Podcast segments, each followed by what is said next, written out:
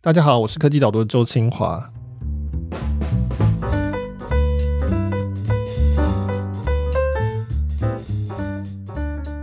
教授，你满不满意这次美国最高法院的这个表现？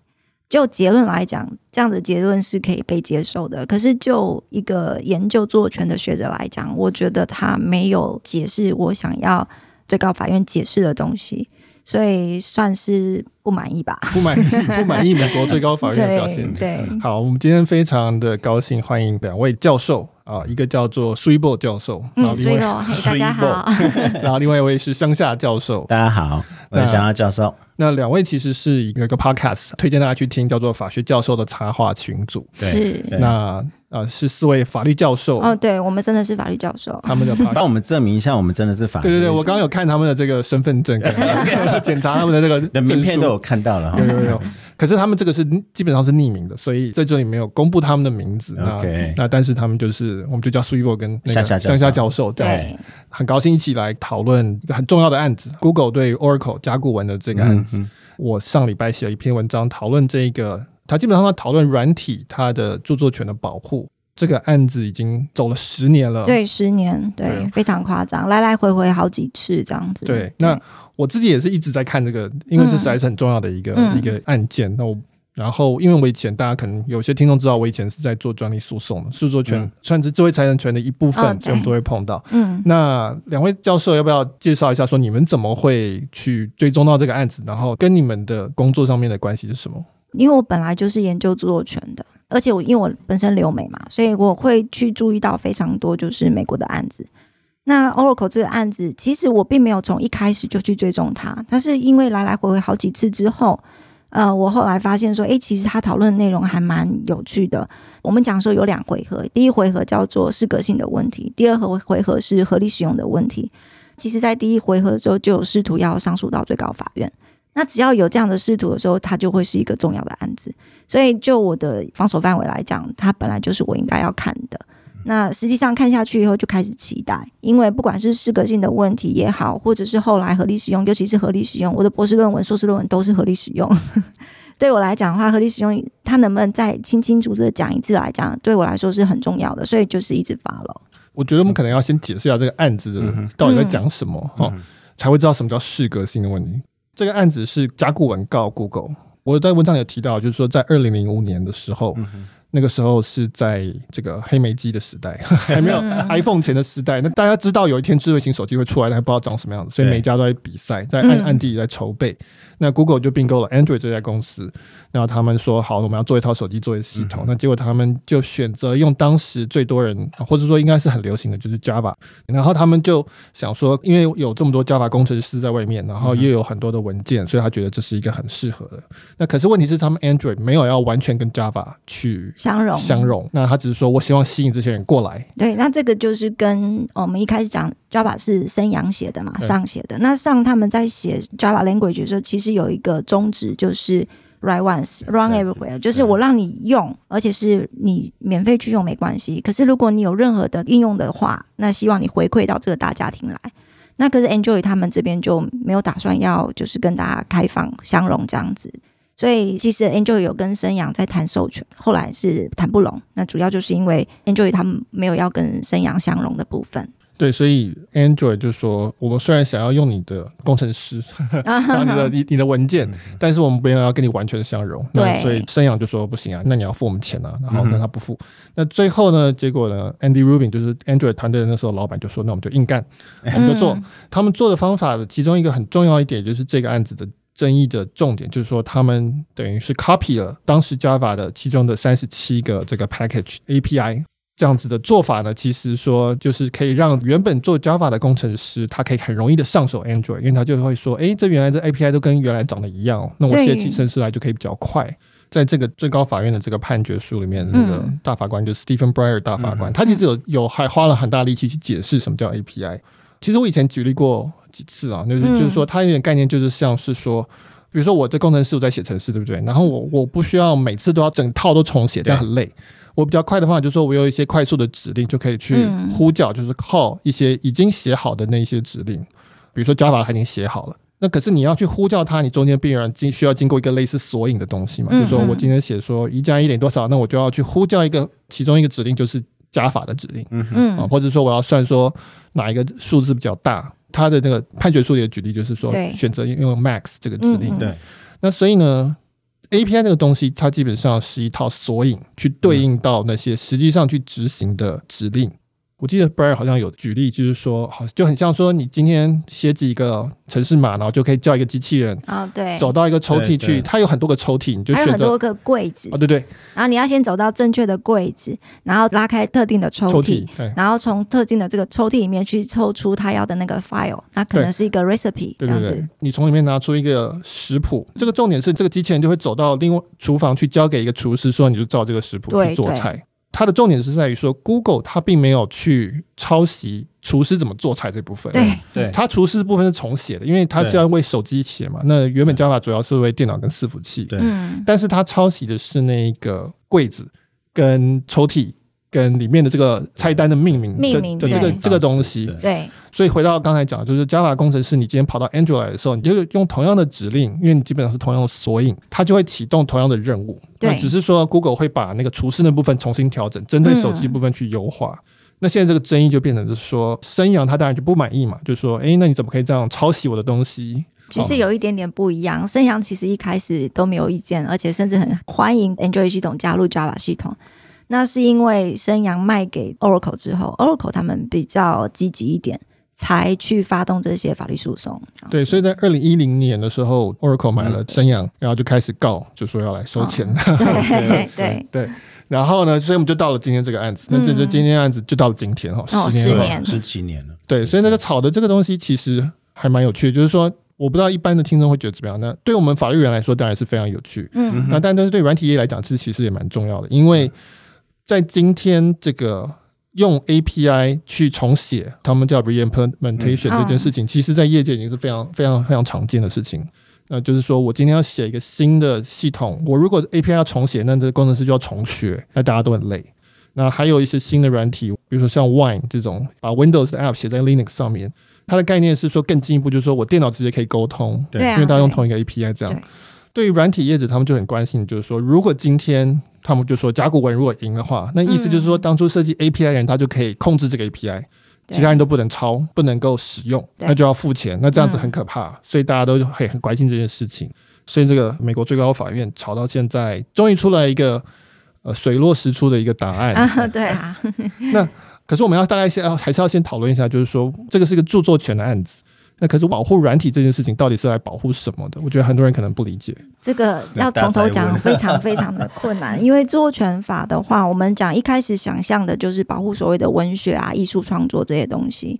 那它会去保护到电脑城市，其实是一个刻意的一个结果。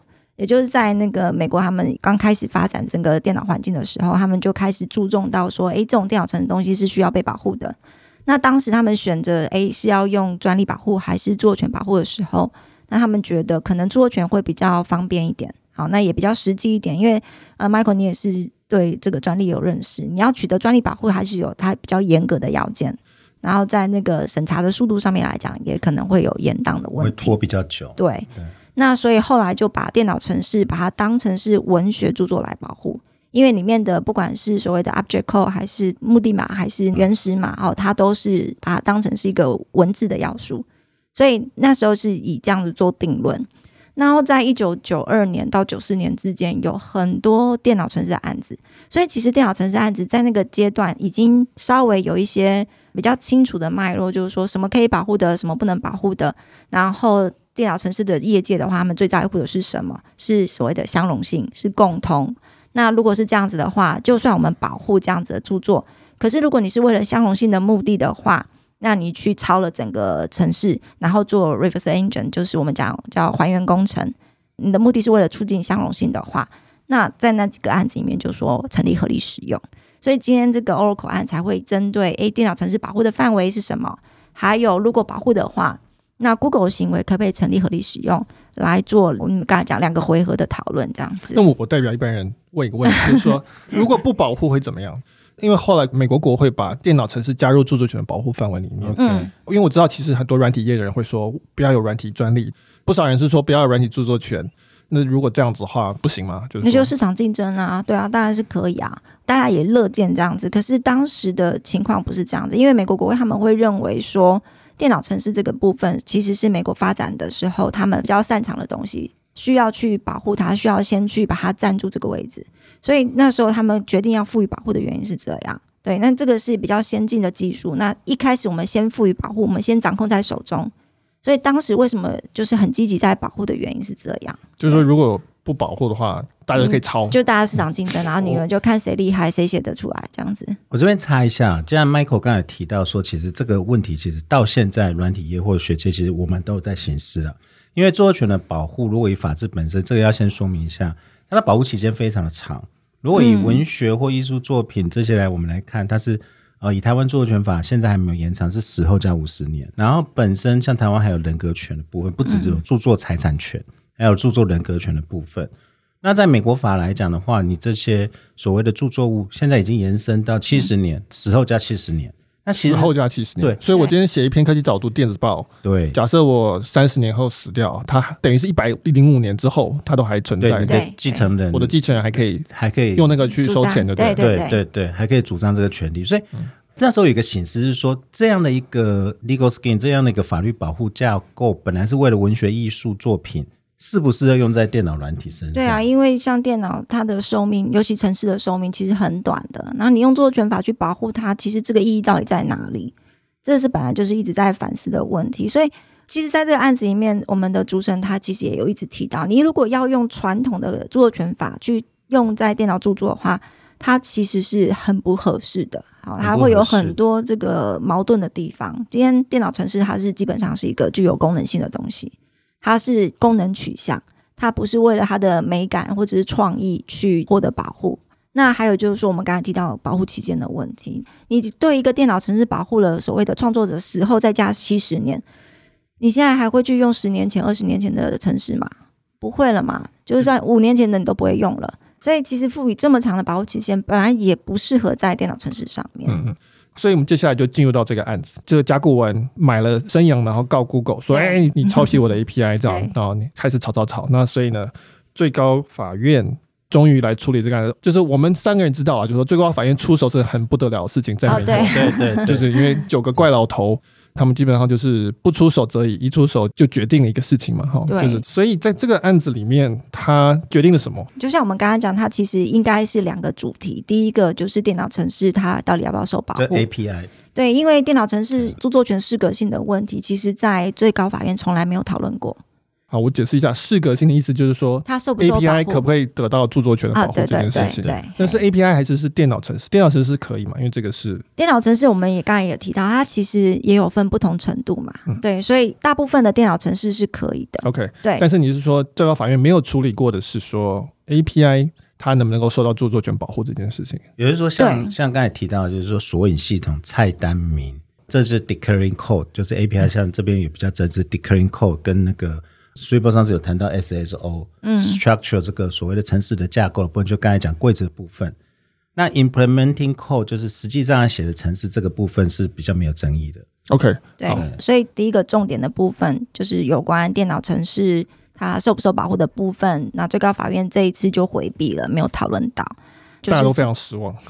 对啊，因为对对，对，对，那这个其实尤其对我来讲，因为我们一直在研究有关所谓的功能性的东西，包含所谓的实用性物品、工业设计的产品，甚至建筑著作这种东西是混杂着所谓的实用跟艺术的东西。那它的保护范围在哪里？能不能有个明确的界限？其实是我们一直都很想要明确知道，因为大家要知道，就是说最高法院之下有十三个上诉巡回法院。他们针对这样的问题，其实是意见分歧的。那如果有意见分歧的时候，最终的定夺者就是最高法院嘛。那可是最高法院今天就回避了这个问题。所以，所以好，那我要为听众解释一下，就是说刚才提到，比如说一个建筑，比如说一个门好了，一个门很漂亮，嗯、你可不可以为门去申请著作权保护？可能可以，但是门它有一个功能，就是说你它就是要长那样才能进去嘛。对对对对对。那所以到底这样的东西，哈利波特一定可以保护，我们大家都同意，电影都可以保护。那可是刚刚讲的门啊，刚刚讲的表单啊，或者是索引这种。那这个问题是你刚刚提到有十三个巡回法院，就是中间的法院他们一直在吵，对。但是你很期待最高法院要做个决定。是啊，可是呃，因为今天有这个主审的话，这个案子是六比二的一个结果，等于说对，所以对，嗯、所以所谓的 majority 就是这个多数决的部分是六位大法官。我认为这六位大法官可能对于这样的一个问题也没有办法下一个定论，所以只好回避，因为他必须要取得最大多数的一个同意。那针对这样子的一个争议的问题的话，那就最好先放在旁边，那这样子才会有结果，不然可能已经都吵这么久，然后因为 COVID-19 又延了那么长的时间，所以他其实去年中就应该要出来再判决，那已经弄了那么久了，还是没有办法一个结论的话，那先把这个问题放着，那我们就来讨论。刚才你也提到，我们假设他是受保护的，那我们再来讨论说，那 Google 的抄的行为可不可以成立合理使用？因为我们在著作权法。你再去判断事情的时候，像如果我是被控侵权的人，第一件事情并不是主张我是合理使用，不是像古阿莫说我只是合理使用第二次创作什么的，不是。其实第一件事情你是要去争执对方他的权利的有效性。权利是否存在？对，权利是否存在？然后如果这个没有办法，就是法院确定他的权利是存在的，那我们才来主张我的利用是情有可原的，是合理的。有没有什么抗辩的事由？对，所以这个这个是还蛮有趣的一个例子，就是说古阿莫大家可能记得 是，他就是常常会说五分钟看一部电影，把一部电影可能两个小时他就剪成五分钟，然后就解释剧情给你听，结果他当然就被电影公司告。所以你的意思就是说，他应该要先主张说对方根本没有著作权。不过这个很清楚是不可能的，太弱了。对，第一道就是说我先主张你根本就没有著作权。对，那如果输了，你再说那好，我的这个五分钟看电影其实是合理使用。哦，对，合理使用算是一个例外的一种，就是一种对。它 affirmative defense，它不能叫例外，它是对于权利人的权利的一种限制。一种限制，对。对好，那所以这个也是 Google 在这一个案子里面最重要的一个一个防线，就是说他认为说好，就算。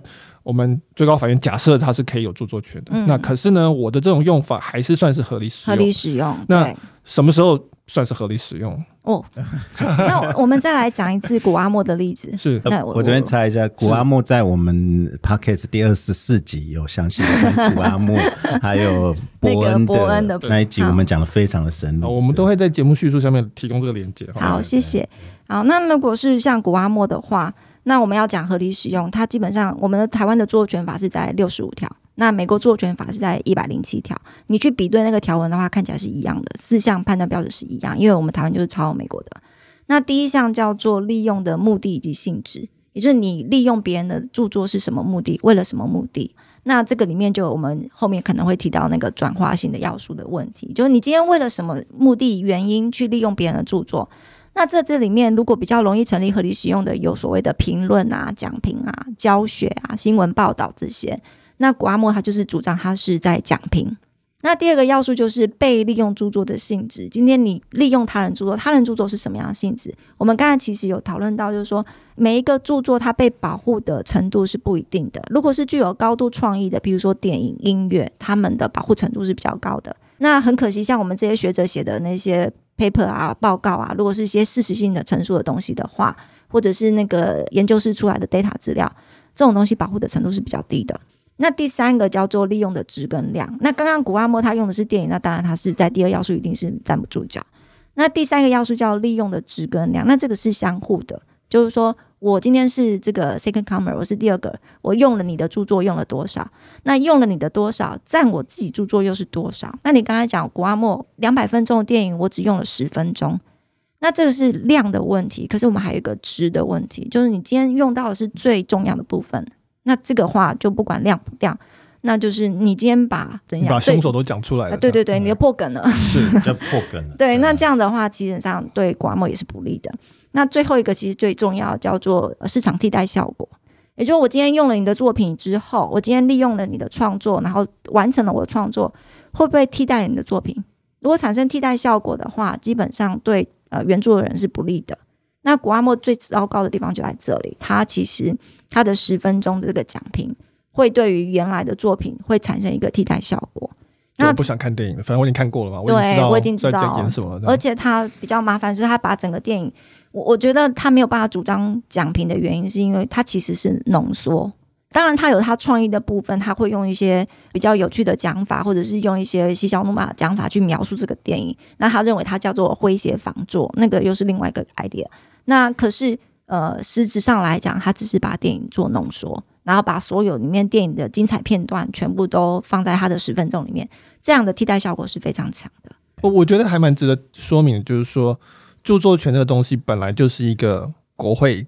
创造的东西，它是为了要鼓励世界上有一个创作，但是国会也要考虑别的这重要的事情，比如说言论自由啊，比如说我们要能够新闻啊。这边不好意思，是。因为合理使用原则，它其实是从呃实际案例里面延伸出来，对，所以是案例法延伸，然后再被国会 codify 的。哦，OK，顺序上是这样子，顺序 OK，先 OK 案例法再对，但我的我强调就是说。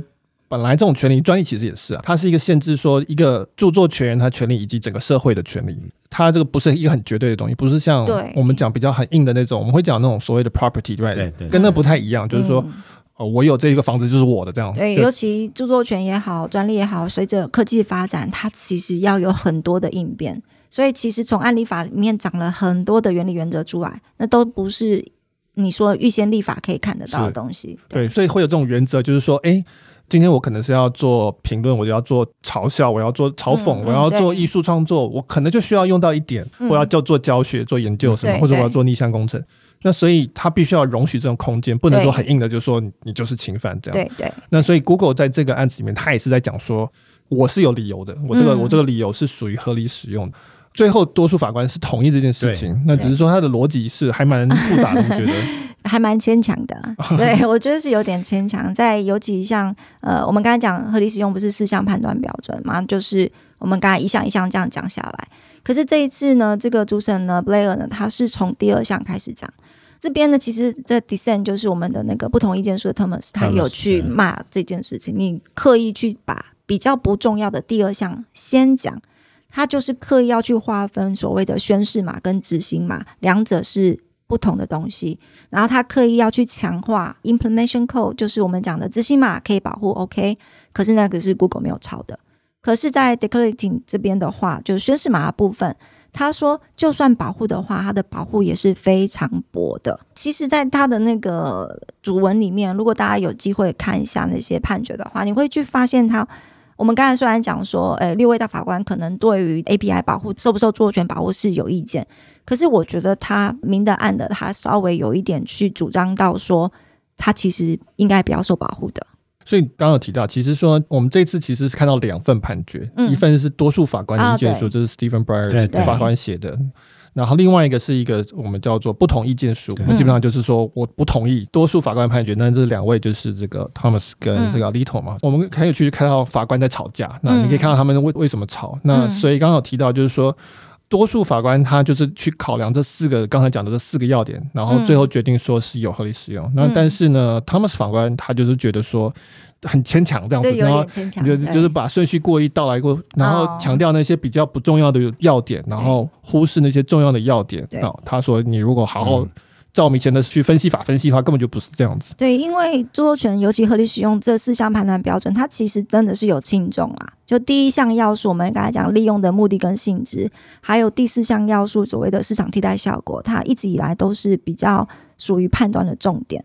因为第二个跟第三个，就我们讲被利用著作性质，还有利用的质跟量，它其实是会随着第一项跟第四项要素会有不同的调整。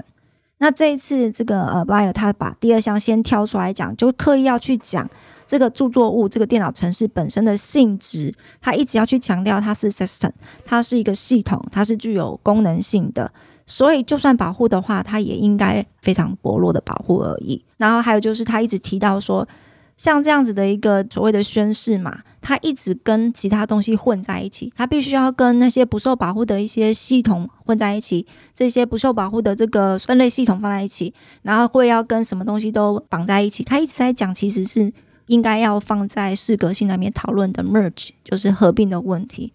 那我们在讲合并的话，就是说今天你在做一个。Expression 的时候，你在做针对一个 idea，要在做 expression，一个思想、一个想法，在做表达的时候，你当时在表达的这个选择上是有没有很多的可以选择。就是说，我们今天觉得一零一大楼很美，好了好，然后这个美就是一个所谓的 idea。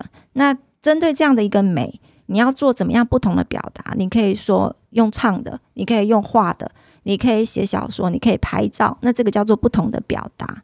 所以今天针对这样的一个美，你有不同的表达方式，那我们保护这些不同的表达。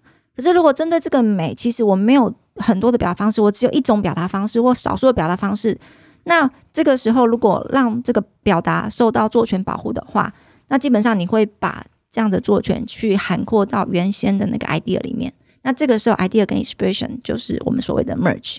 那在这个 case 里面没有提到，可是对我来说是很重要的部分，就是说今天分类号这样的一个 idea，是不是因为这个生阳他们或者 Java 语言他写出来之后，他把它变成这样的一个系统之后，其实它已经是跟这个 idea 本身已经做了合并了。你今天要用 Java 语言的话，你就像你刚才讲，你今天不下正确的指定，你是没有办法做出达到你呃原先预定的那个效果的。所以这个时候，Google 他们就是主张说，那你的 idea 跟 inspiration 已经 merge 了，就是合并了啊，是这样的概念。对，所以我觉得还蛮有趣，就是说刚刚提到，我们通常传统上分析这些事情的时候，最重要的两个条件是先看第一个条件。我可以讲白话文了，我知道你们是教授，所以你们不能够，你们讲要要很精准。我们也会讲白话。第一个，第一个就是说你到底抄来做什么这样子。嗯嗯，那第四个条件就是说你抄了害人家损失多少？哦、对，传统上是最重要的两个条件这样子。嗯但是 Breyer 他是从第二个条件，就是说被抄的那个东西到底是什么东西啊？对，来下手。然后他就强调说，哎，我们刚刚讲的那个 API，讲那个柜子啊、抽屉啊那个东西，他就说，哎，这东西基本上它没有很表达。简单的讲是这样，就是功能取向，它是功能为主。那如果说它的功能是啊，你如果说到最后变成是说它只能有这个方法去表达，因为它的功能就是这样子。嗯，那所以那这样的话就不应该保护，或是保护应该很少。这个是刚刚前面提到，就是说。呃，如果一个东西只能有这一种写法，其他写法都不行的话，那你当然不能保护它的著作权嘛，嗯、因为你不能让人家垄断这个东西。这样，嗯嗯，对，这边就是我插进来用白话补充。其实我们呃，在我们的节目第二集跟第二集也讲很多这个表达原则。其实回过头来，著作权法所保护的就是表达的方式。我们英雄所见略同没关系，大家都可以画一幅向日葵，可是我们画法不一样。可是你不能说。画向日葵的这个 idea 是被独占的嘛？嗯、对，所以我们保护是表达的方式。其实我们也提到一些例子，像“江湖”这两个字，武侠小说里面的“江湖”，“江湖”这两个字，如果你不用“江湖”，你有其他替代的表述方式吗？当如果这么成功的一个字词或这个描述词，我们要描述一个现象，它已经。就是我，我如果是全世界第一本武侠小说，然后我用用了江湖，然后大家看了都懂了，那以后每个小说都用江湖，我可不可以去给他们收钱？说，哎，不行，你们不能用这个，因为这是我的著作权，对，对，这概念是我来的。可是可能已经变成是说，大家都必须要这样去描述，因为只有这样描述，大家才理解这个东西。对，对，那所以 API 的概念也是类似的，至少大法官这边，多数大法官的意见就透露到这一点，嗯啊，就是说到了这个程度，变成是说大家要用这个 Java 的 API，它要。跟它不管是相容，或者或者说这些工程师要来使用它，或者你要吸引这些工程师来做这个 Android，它就是必须要长这个样子。嗯，Breyer 的意思就是说，那所以这样的话，它是偏向于应该可以算是呃合理使用。所以我想说，你这样讲起来，当然对我们来讲，其实在论理上是有缺陷的啦。你不能说因为它很好用，大家都爱用，所以就大家一起用。这个当然讲起来是有有一点问题。那可是回到说巴耶尔他的目的好了，我们讲说诸神他们多数意见的这个目的好了，他其实一直在强调，就是说这些城市设计员他们已经很熟悉 Java language，他已经很知道说这样的一套系统是怎么运作。那这些技能、这些知识，我们就不要浪费，因为你要再去学一套新的语言，要花时间成本，要花精神。那我们就让他能够好好的发挥他原有的技能，可是是换在另外一个 platform、另外一个环境下去运作。他强调的是这样子的一个发挥常才，可以有继续的创作。这样他是站在一个高的目的上，就是说我今天可以发挥我已经学会的东西，然后呢，在不同的那个环境下继续创作。那在不同环境下继续创作，也符合刚刚提到第一项要素下有一个所谓的转化性要素。那在这里他就很简单的就想，哎，那这个就叫转化。对我们，我以前比较有印象的例子，转化就是说，比如说我今天把一个电影的某一段音乐放在我的舞曲里，好了，就是我们叫 sample。那这个也是一种转化，就是说，其实这歌这是舞曲嘛，然后那个是一个电影配乐，那是不没有关，而且我只用一小段，所以你就把它转化成一种不太一样的用途，这样子。对，那个是 remix，remix 也是本身它也是一个很必须要的一个一个对。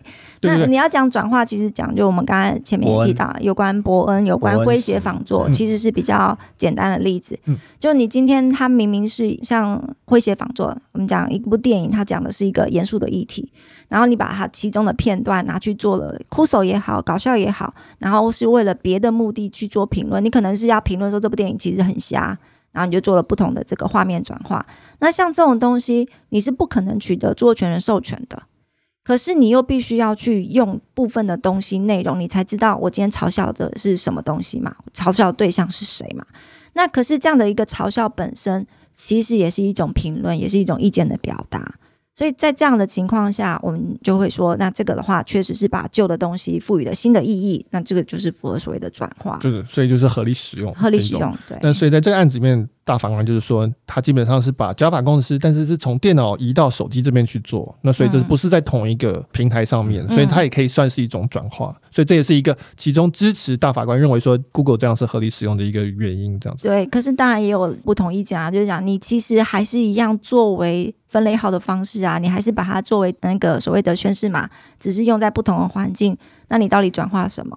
对，Thomas 就说基本上它还是 API 啊，对，对，就是 API 拿来做 API 做的事情。对，所以其实我刚才讲说很牵强的原因在这里，然后确实它也就就真的就带过。所以针对转化，我本人做了很多研究啦。那那个部分的话，你本来它就是一个很玄的东西，它本来就是一个很抽象的概念。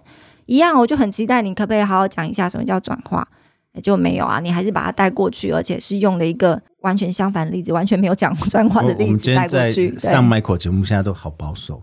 所以我们在自己节目直接讲这鬼打墙，这胡扯的。对，我也同意啦。就是说我事实上会觉得 Thomas 的逻辑是比较清楚的，应该这样讲。Oh. 那那 Brier 的是有一种，我们就说是新的，好，就是还蛮崭新的一个分析方式，就是进去在。我我觉得就是很 compromise，就是很妥协的一种写法。对。那好，没关系。那但是至少结果，它 compromise 的目的就是那个结果。那结果就是说。至少 Google 在这个里面，它的 API 的使用是合理使用，然后你可以看到，基本上软体社群大家都很开心啊，这我觉得还蛮明确的。嗯，那但但是作为法律人，你看你会觉得有一种很不清爽的感觉，对，不清爽，对。但是我我可以理解，就是说软体人就真的是觉得是非常的松一口气，嗯，因为他们现在的的这个做法可以不用改变，对，因为目前这真的是一个很常见的做法。那这个案子判决下来，问的更明确一点好了。今天如果是一个软体工程师，我是公司法务，跑来跟我讲说，那我们接下来是不是可以抄 API 了？那请问教授，你觉得我可以这样做吗？我会说可以也不可以，就因为刚才提到，今天呢，它只有针对合理使用在做判断。那合理使用，它一直强调就是这个叫做 case by case 个案判断。那因为第一个问题就是我们刚才提到 API 或者是电脑程式适格性的问题，它并没有讨论。然后他虽然在判决里面呢，一直就是明的暗的讲，好像不应该保护，可是因为他没有完全否定他被保护的可能，而且他已经讲了 assume 嘛，我们就假设他被保护好了。所以你要先有一个前提，就是今天 API 是受保护的。那今天只有 Google，它现在这种利用行为，在这个案子里面被法院们他们去做了分析之后，认为是可以成立合理使用。今天换到另外一个利用的情况，换成另外一个 scenario。它会不会成立合理使用？抱歉，你要从头来一次，你要从头再判断一次。所以你说我现在是不是就可以用了？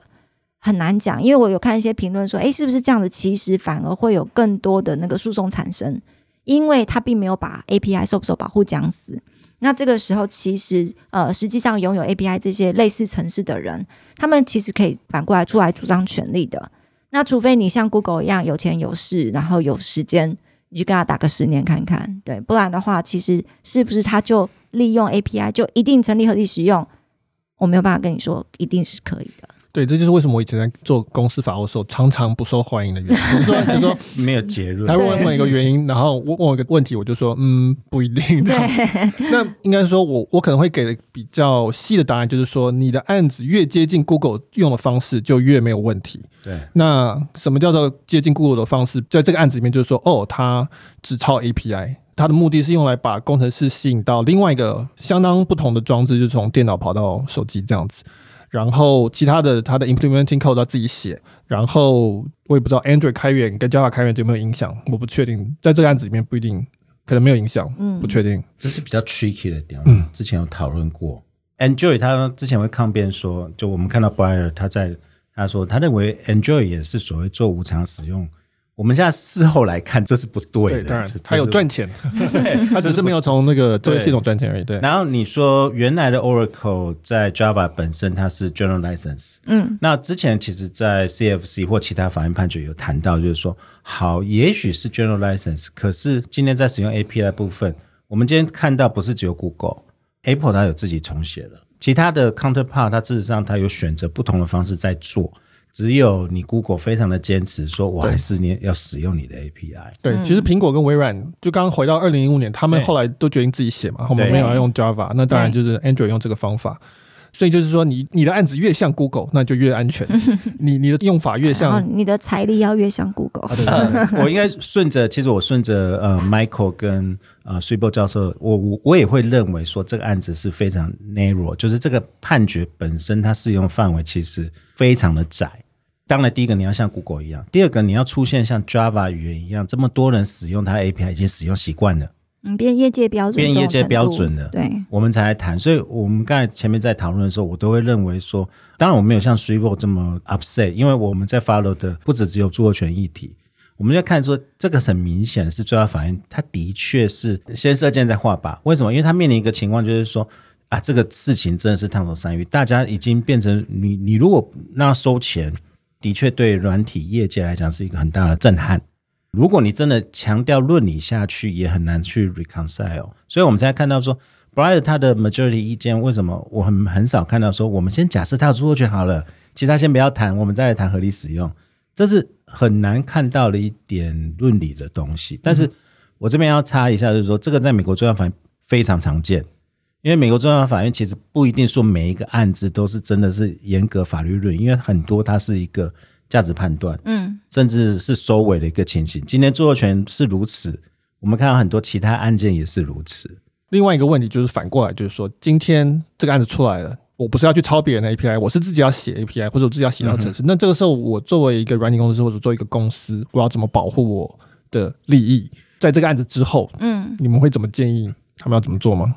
因为没有否定他的被保护的那个可能性嘛，所以我觉得还是当然可以积极主张自己的权利，可能要把它写复杂一点，不是单纯就是分类号这样子的概念而已。那你可能要掺杂一些需要的创意在里面。不过当然这个部分我没有办法解释，或者我没有办法明讲得很清楚，因为我我本身不懂软体啦。这个案子本身来讲，其实在法律面实际上没有什么新的东西，嗯哼，他没有解释城市受不受保护。它还是悬在那里，它没有解释合理使用里面的各项要素，尤其是转化要素是什么。今天 Google 用，法院跟你说是转化；今天换别人用，今天换夏夏教授用，可能就不是转化。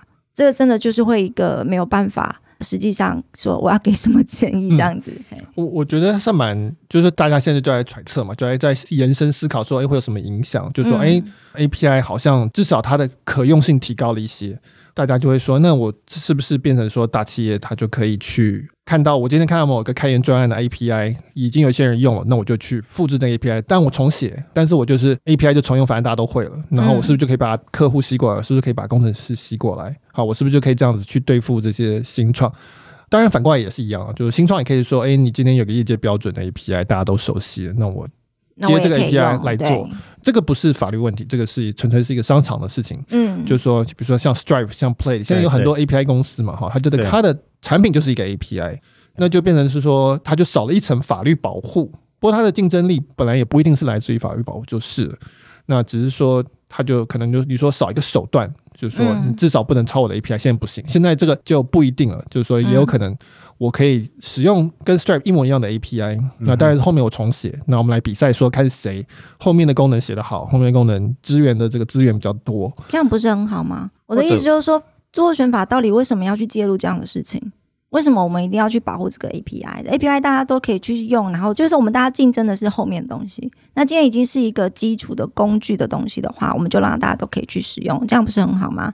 所以你刚才一直讲说，诶，那这个案子对于电脑业界，我觉得其实呃影响最大的话，就是这些使用者他们可以目前稍微放心一下，哎，好像合理使用是 OK 的，好像我这样用可以继续下去。那可是它其实会不会改变整个生态？可能还是一样吧，我觉得。当然，这个案子其实是先让 Java 的 programmer 先松一口气，至少我今天在 Android 平台，我就还还可以继续在创作。那这边是延伸在谈一个，就是说 API 本身，它如同刚才 Super 讲，它只是一个工具。那是不是像 Java 这样的语言，或者现在的 Python，或者未来的新的语言出来以后，应该去看的是说，如果今天我这个 API 这个工具大家都愿意用，这其实是一个成功。然后如果成功以后，反而去思考说，我从这个生态系如何去加值，而不是我不让别人用我的工具，我就能赚钱。对，我想这个其实应该要请教 Michael。对对，我其实没有，我也不觉得说这是好或坏问题。对，就是这就是说某一个工具从谁的手上移到谁的手上，或者是谁的手上有，谁手上没有。但是这个东西，当然在世界竞争，这本来就是天天发生的事情。你本来就是会忽然发现说，哎，我今天又少了一个 有效的工具，但是我还要用别的方法来竞争。对，但是还蛮有趣，就是说可以去想想看，说到底接下来后面。因为这个判决而演化出哪些新的，我觉得啦，竞争方式，或者是说他们觉得说，哎、欸，我的现在这一次，我今天要创业的时候，我可能要更加注意的是什么地方？这样子，像生态系的价值，像 Android，我们现在会提到，以前好像很开源，就是他现在创新的方式，他是靠你的 page 去收钱，那就是另外一个生态性的展现。是，那 Python 它会有它另外的一个盈利的方式，我或者我想那个 Michael 也看到，现在我们在看 Blockchain 很多，其实它是。外表开源，可是它的 business model 本身，它不是靠锁住这些工具，它是反而希望形成一个大家来用我的一个生态链。对对对，它变成一个新经济体就，对了对，就是、用从这个货币的呵呵 本身来赚钱，这样。对，好，所以我们今天讨论大概 Google 对甲骨文的案子，大概就这边，希望能够让大家了解到一些，就是说为什么软体在最高法院。是一个很大的事情，然后以及为什么这问题其实是一个复杂的问题，嗯、就是说它牵涉到说著作权为什么要要保护什么，然后软体它本身的特性，法官要怎么样去从里面去切开来去说，哎，我要怎么去，你要去平衡一些人的的权利，不管是著作权或是社会的权利，这其实是比我们想象中要复杂的事情。那这样，我们一直都会讲说，其实著作权法它就是一种平衡，我们一方面要保护权利人的权利，可是我们一方面一定要让使用者有使用的空间。那合理使用就是让这个使用者有使用空间的一种手段。我们去限缩权利人权利，然后只要是在合理的范围内，不会太影响，不会取代原著作市场情况下，那我们有合理使用空间，才会有更多的创作产生嘛。对，所以。今天很高兴可以跟两位这个教授讨论这个最高法院的判决。我从来没有想过我有一天可以跟两位法法学教授讨论最高法院判决的。接着很想说，三个法院在这边这一集很干怎么办？好，希望大家有些收获哈。对。那呃，今天讨论就在这边。那呃，欢迎大家来看科技导读的这一篇文章。我们上礼拜刊出的这一篇文章，它是公开的。那你只要在我们网站上就可以看到。谢谢 Michael 给我们这个机会啊！我们是法学教授的插画群组 Podcast 啊，我们是真的一群法学教授。现在主要的大概有四个法学教授，然后每个教授防守领域不一样。像今天我们苏一波教授他著作权，那我本身来讲，向下教授我本身是科技法跟新能源。那我们还有另外两位教授，有国际法、民法，还有啊商标法、产地标示，甚至我们还有犯罪学的教授。那我们这个 podcast 比较跟 Michael 比较不一样，说今天来我真的觉得气场不一样。我们通常是希望说跟课堂上不一样，我们是群聊，我们喝过酒以后闲聊，针对一些议题能够用平易近人的方式来跟大家来讨论。实际上，像我们最近也谈了早教，也谈了很多奇妙现在正在发生中的事情。国民法官，国民法官，对。然后我们甚至也也邀请很多我们好朋友，像法官、检察官、我们律师，我们会。灌他们酒，逼问他们到底是法官或者律师的真实面。我们做这些节目其实不是为了业配。我们刚才跟 Michael 讲说，我们这个是真的是我们的兴趣。我们希望推广说，让大家都能了解说，哎，其实各个研究领域它有很有趣的事情。然后法律圈的人他的面貌其实跟各位想象不一样。那谢谢 Michael 给我们这个时间来谢谢 promote 这个我们的自己的节目。对，我也很高兴，就是我在搜寻特别来宾就这一集的时候，我就很头痛嘛，想说哇，这个东西要怎么找谁谈？不不是，就是有兴趣的人像我们就很有兴趣，那没有兴趣的人真的不知道在干嘛。那我很高兴看到有。法律的这个算前辈，然后这个不敢讲。教授来在做这样的事情，所以如果你对于法学教授喝醉之后的 状况，或者说对法律界想要有更多的理解，或者法律学术界的有更多理解的话，欢迎大家去听这个 podcast，我会把链接放在我们的节目叙述里面。谢谢。Michael，好，今天谢谢大家，拜拜，谢谢，拜拜，谢谢。